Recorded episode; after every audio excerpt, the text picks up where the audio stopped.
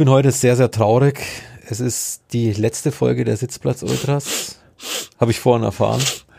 Bei mir ist heute jemand da, der vorhin behauptet hätte, er war noch gar nicht bei uns zu Gast. Das ist der Wolfgang Lars aus der Sportredaktion. Also ich war schon oft zu Gast, aber wo, das weiß ich leider nicht mehr. Spieler der Woche, Sitzplatz Ultras, MWD. Man kennt sich ja gar nicht mehr aus. Oder vielleicht auch heute mal, um mal wieder einige Podcasts von uns zu nennen.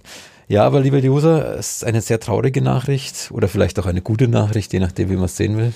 Das ist hier heute, wie gesagt, die letzte Folge der Sitzplatz Ultras und deshalb müssen wir auch zum letzten Mal The Johnny Comet aus Nürnberg spielen und das genießen wir jetzt einfach nochmal.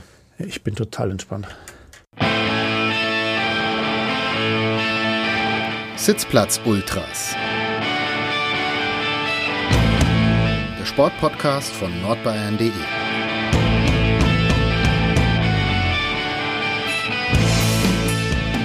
Ja, diese Musik, also sie klingt schon fantastisch, muss man schon sagen. Hier auch nochmal herzlichen Dank an The Johnny Comet für diesen wunderbaren Song. Danke, Den danke, danke. Sitzplatz Ultras Song. Ja, und das war's heute auch schon, was wir hier so ankündigen dürfen. Sponsor haben wir ja keinen. Also, Club hat einige, vielleicht können wir die mal fragen. Die haben jetzt eh so viel Geld gerade zur Verfügung, die brauchen doch die ganzen Sponsoren gar nicht mehr. Mhm. ja, genau, dann fragen wir doch den Club oder vielleicht sponsert der der Club heute einfach mal unsere Sendung, weil wir reden ja auch über ihn. Vielleicht hätten wir vorher mal fragen sollen. Ja. Ja, schreiben wir halt jetzt mal den Pressesprecher vielleicht. Vielleicht besteht ja noch die Möglichkeit. Ja, ähm, mein Name ist Florian Rusler aus der Online-Redaktion und wie ich gerade schon im Vorspann erwähnt habe, ist der Wolfgang Lars heute da, der frisch aus dem Trainingslager des Clubs wieder zurückgekommen ist. Ja, das bin ich. Äh, war auch gar nicht eingeplant, weil der liebe Kollege Fadi krank geworden ist. Äh, auf diesem Wege auch äh, alles Gute, Fadi. Komm schnell wieder zurück. Sommer ist nochmal sein Trainingslager. Ich bin für ihn eingesprungen und habe es aber nicht bereut. Es waren sehr schöne Tage in Maria Alm, ein wunderbarer Flecken Erde. Und auch das Trainingslager an sich hat wie generell immer einiges hergegeben. Nicht die ganz großen Erkenntnisse, auch für die Außenstehenden. Dafür ist zu wenig passiert, sage ich mal. Aber ich denke, man kann schon grob erkennen, welcher Fußball künftig zu erwarten ist vom Club. Und jetzt, äh, bevor wir aufs Sportliche kommen, ähm, wie war es denn ansonsten die Atmosphäre so in Maria Alm? Man sagt ja immer, auf der Alm, da gibt es kein Sünd, um mal wieder einen Karlauer rauszuhauen. Also man kann wirklich sagen, feucht-fröhlich, aber das Feuchte rührte eher daher, dass es ständig geregnet hat. Fröhlich waren wir natürlich wie immer alle, weil wir ja lustige Menschen sind. Ähm, die Atmosphäre war entspannt. Man hat von der Mannschaft jetzt nicht so viel mitbekommen, weil die im anderen Hotel gewohnt haben. Bei uns waren nur Florian Mayer, der Kaderplaner, und äh, Robert Palikutscher untergebracht. Aber man konnte sich auch mit ihnen äh, problemlos unterhalten, hatten immer Zeit für einen. Also der Club macht das schon mittlerweile richtig gut. Sie nehmen sich die Zeit, um auch mit Journalisten ins Gespräch zu kommen, um auf, auf einem kurzen Dienstweg mal Fragen zu beantworten. Das ist schon mittlerweile richtig sehr angenehm. Das heißt, ihr wart im Hotel mit den Funktionären Richtig. und die Spieler waren dann nochmal in einem anderen. Die Spieler waren in einem anderen Hotel, die hatten das Hotel Sepp, wir waren im Hotel Eder.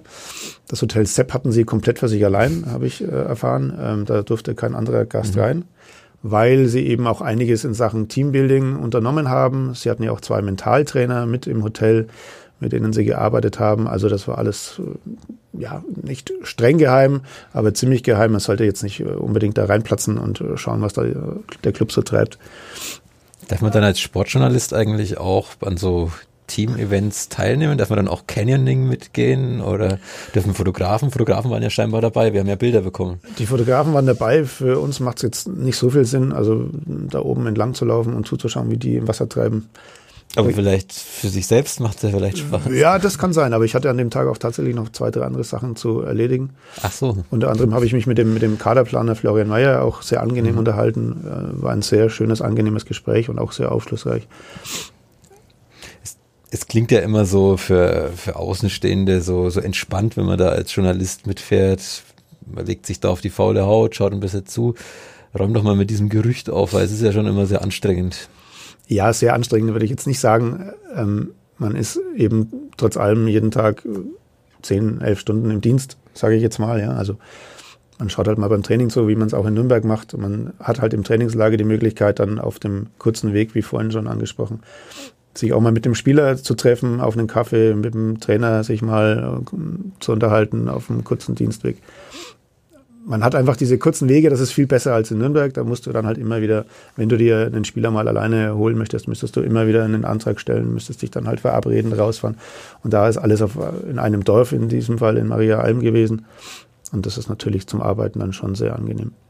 Maria Alm war ja, glaube ich, auch der Wunsch von Palikutscher dahin zu fahren. Der war ja da schon öfter auch ja, zum Urlaub machen und mit Fortuna. Mit der Fortuna. Die Fortuna kommt am Mittwoch zum siebten oder achten Mal mhm. äh, nach Maria Alm.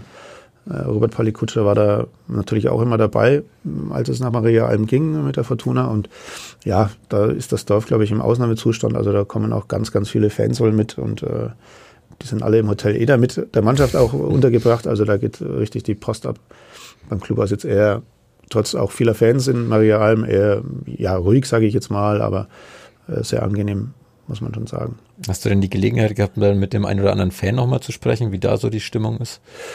Ja, ich habe viele Gespräche verfolgt, sage ich mal, am Rande. Ich habe jetzt nicht direkt mit, äh, mit Fans gesprochen, aber ja, viele sind neugierig, viele sind gespannt, viele können die Mannschaft noch nicht so richtig einschätzen. Uns geht's ja letztlich ähnlich. Da werden, denke ich mal, die letzten beiden äh, Spiele gegen Rapid und gegen PSG schon, denke ich mal, weitere oder die, die entscheidenden Aufschlüsse geben müssen. Ich habe sie gesehen in, in Ammertal, ich habe sie gesehen in Bayreuth, äh, aber das ist halt generell in der Vorbereitung so, dass man solche Spiele, solche Ergebnisse nicht unbedingt äh, überbewerten sollte, weil halt doch viel ausprobiert wird und das Gefälle gerade so mit Blick auf Bayernliga, Landesliga dann schon sehr groß ist. In Bayreuth muss man ehrlich sagen, okay, die waren richtig gut an dem Tag.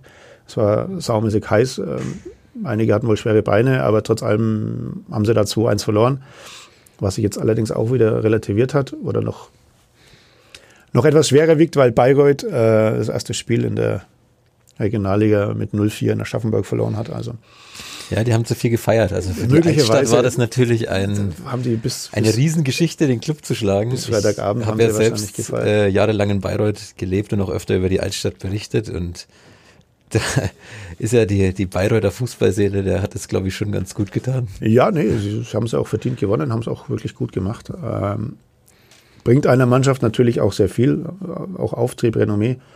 Aber wenn man natürlich 4-0 dann verliert. Wenn man dann in Aschaffenburg eine auf die Nuss kriegt zum Auftakt und gleich so, dann ist das auch schnell wieder vergessen, dass man mal den Club mal geschlagen hat. Ja.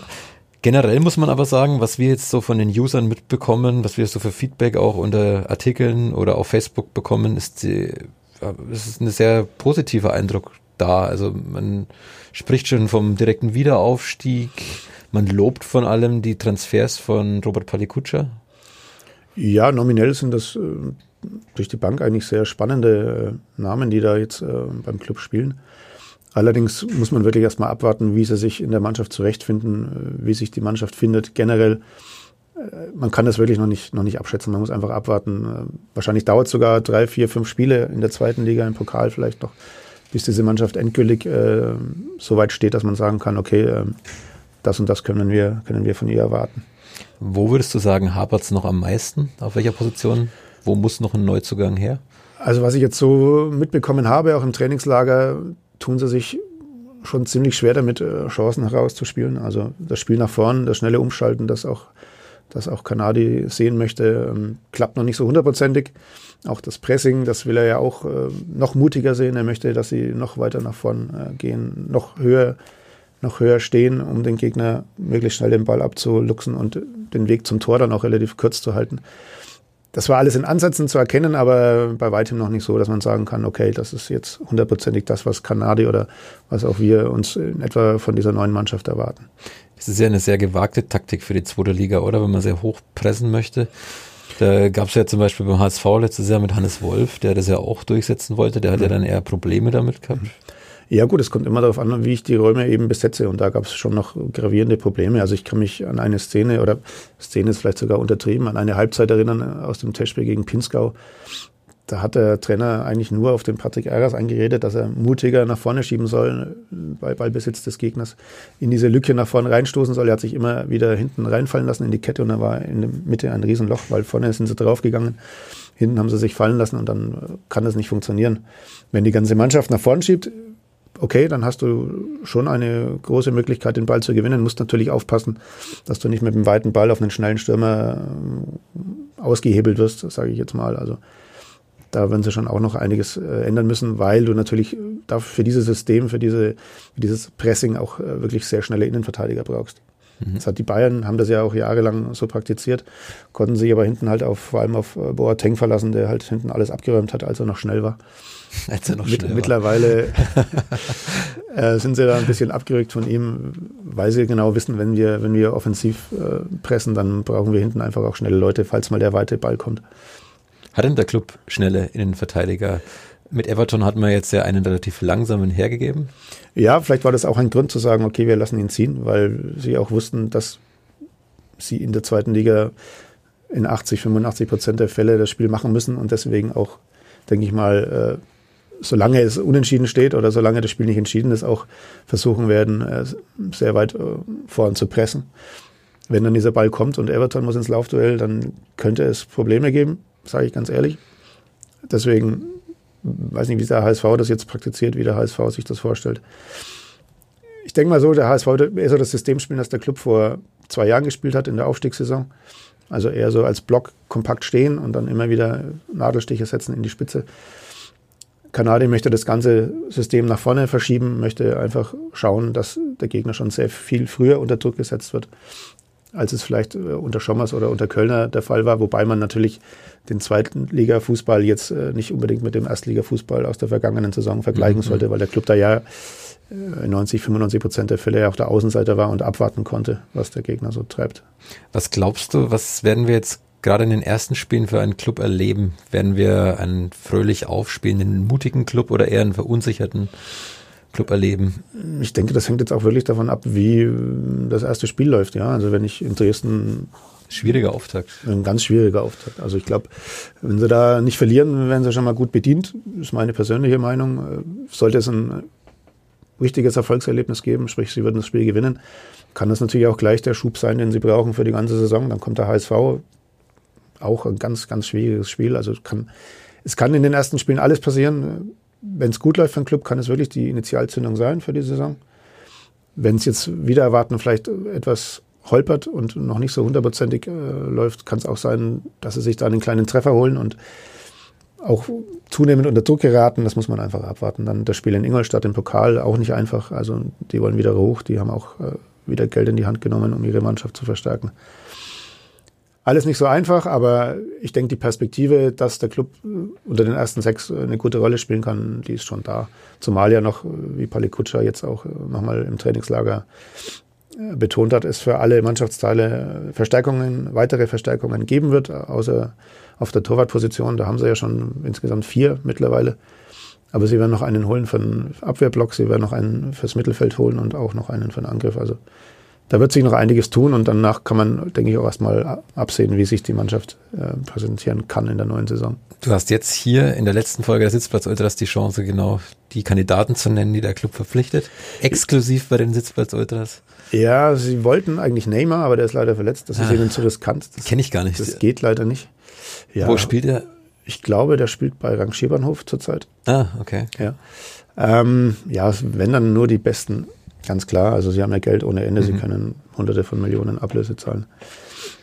Nein, es wird darauf hinauslaufen, dass sie, aktuell haben sie ja um die 12 Millionen, 11, 12 Millionen eingenommen aus den Transfers, einen Großteil reinvestieren und dann kann man ja ungefähr abschätzen, was schon ausgegeben wurde, was möglicherweise noch zur Verfügung steht. Also kann auch sein, dass tatsächlich noch der eine oder andere kommt, äh, der einen Namen hat, den man nicht unbedingt in der zweiten Liga erwarten muss.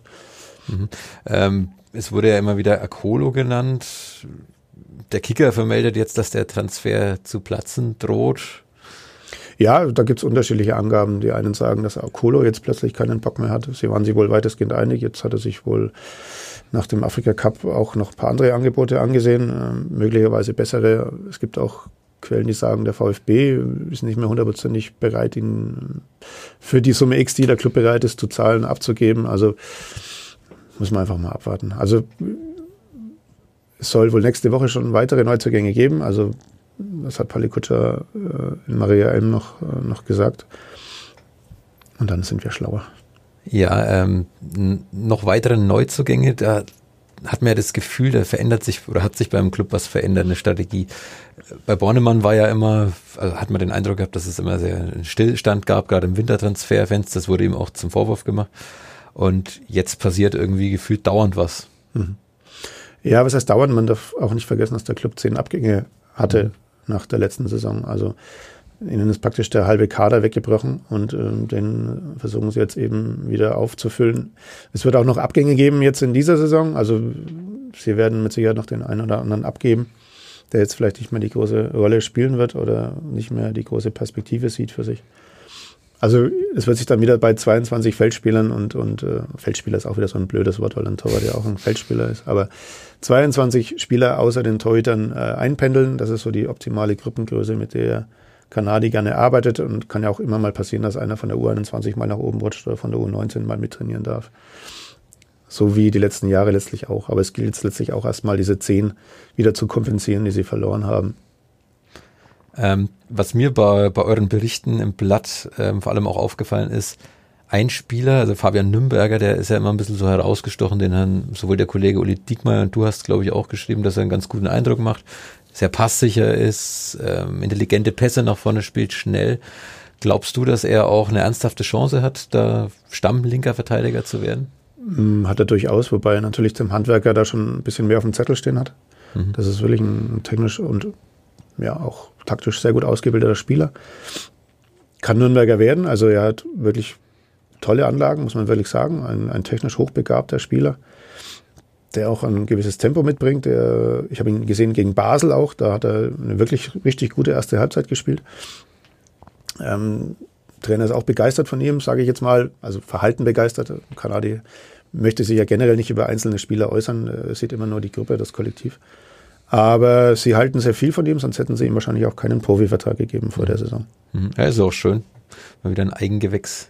Ja, Eigengewächs ist auch nicht ganz richtig. Er kommt ja eigentlich aus, aus der HSV-Jugend mhm. und hat dann ja über zwei, drei Umwege erst den, den Weg nach Nürnberg gefunden. Aber man gibt es ja immer dann so an, wenn man dann mehr oder weniger als 18-, 17-Jähriger oder 19-Jähriger dann in die erste Mannschaft kommt, dann sagt man auch ganz gerne mal, dass es ein Eigengewächs ist. Das ist ein Eigengewächs, aber er hatte letztes Jahr auch schon, glaube, drei, vier Nominierungen oder mhm. ich weiß nicht, wie viel es waren.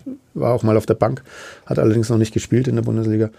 Aber da, da könnte schon einer heranreifen, mit dem sie noch, äh, an dem sie noch sehr viel Freude haben die nächsten Jahre. Mhm. Ähm, vielleicht abschließend nochmal zum Trainer Kanadi.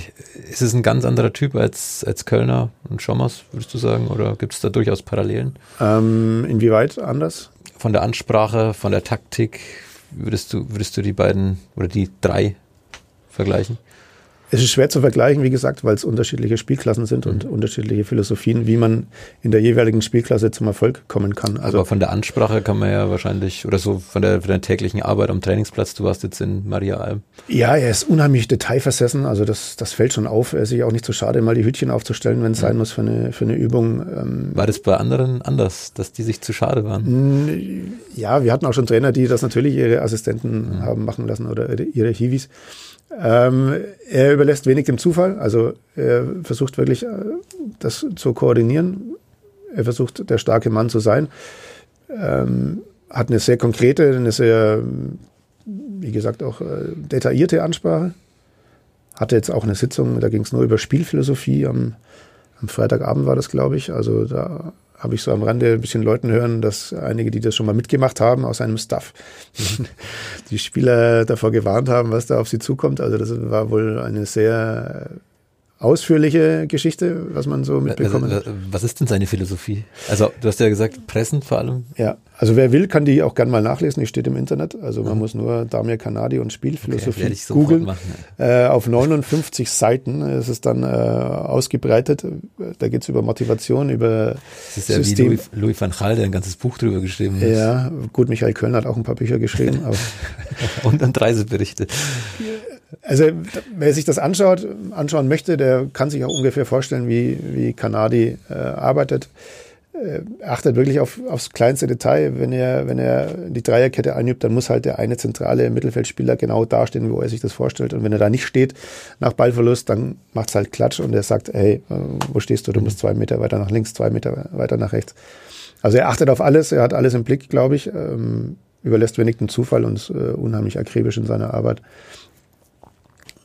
wie erfolgreich das sein wird, äh, werden wir in den nächsten Wochen wissen. Ja, wir werden sehen, wie, wie es in der Saison dann auch läuft, ob der Aufstieg dann, der Wiederaufstieg dann am Ende dasteht. Ich wage es nicht zu sagen oder zu prophezeien, wo der Club landet, weil ich A noch nicht weiß, wie die Mannschaft äh, aussehen wird, mit der, sie, mit der sie in die Saison gehen. Mhm. Das Gerüst steht, aber es, wenn jetzt nochmal drei Spieler kommen, die natürlich den Anspruch auch haben dürften, äh, in die erste Elf äh, zu drängen, dann kann das schon wieder ganz anders aussehen. Ja, also es ist ja auch die engste zweite Liga aller Zeiten. Ja, heißt, heißt ja irgendwie. Heißt für jede Saison und immer die stärkste und beste und äh, besser als die Bundesliga habe ich auch schon mal irgendwo gelesen, weil mehr Atmosphäre und mehr Tradition in dieser zweiten Liga vertreten ist als in der ersten. Wie ist es eigentlich für dich? Ist es dir wurscht, ob du in der ersten oder zweiten Liga im Stadion sitzt oder? Ähm, ja, grundsätzlich ist es mir eigentlich schon wurscht, weil A kann ich es nicht beeinflussen. Ich fahre halt dahin, wo der, wo der Club spielt oder wann der Club spielt es ist natürlich, es ist natürlich ein bisschen aufregender, halt mal nach München zu fahren oder nach Dortmund als nach Sandhausen. Ich sage jetzt lieber nicht. Nein, Sandhausen, Sandhausen. Sandhausen ist auch ein wunderbarer, eine, eine wunderbare Gemeinde. Da war ich schon ein paar Mal und äh, wer noch nicht da war, sollte da mal hin. Das ist wirklich cool. Also 10.000 Einwohner haben die, aber schaffen es Jahr für Jahr richtig mhm.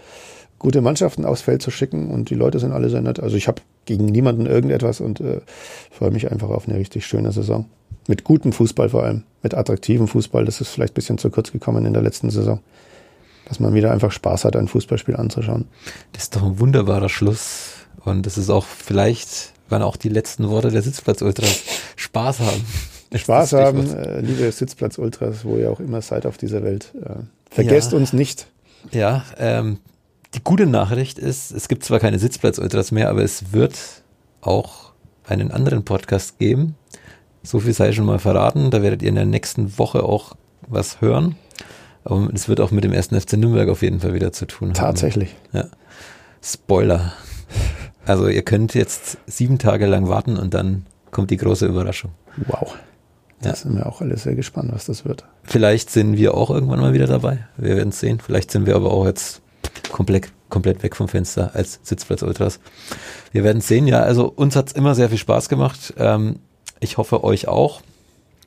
Die aktuelle Folge könnt ihr natürlich bei iTunes, Spotify und ja, bei allen anderen Plattformen auf nordbayern.de und überall anhören. Und natürlich dürft ihr auch noch einen wunderbaren Kommentar dazu dalassen. Also, macht's gut. Danke, Wolfgang. Was die Leute jetzt nicht äh, hören oder sehen, dass ich dir eine Gatorade-Dusche verpasse, oh, wie es halt generell oh. so ist nach einem großen. Ich bin auch total Finale. überrascht. Vor allem ist es saukalt. Kalt, gell, ja. Ja, so kürzt sich das. Und ich muss mich jetzt erstmal duschen. Ähm, und ja, also wir hören uns an anderer Stelle wieder irgendwann. Und Servus, macht's, macht's gut. gut. Ciao.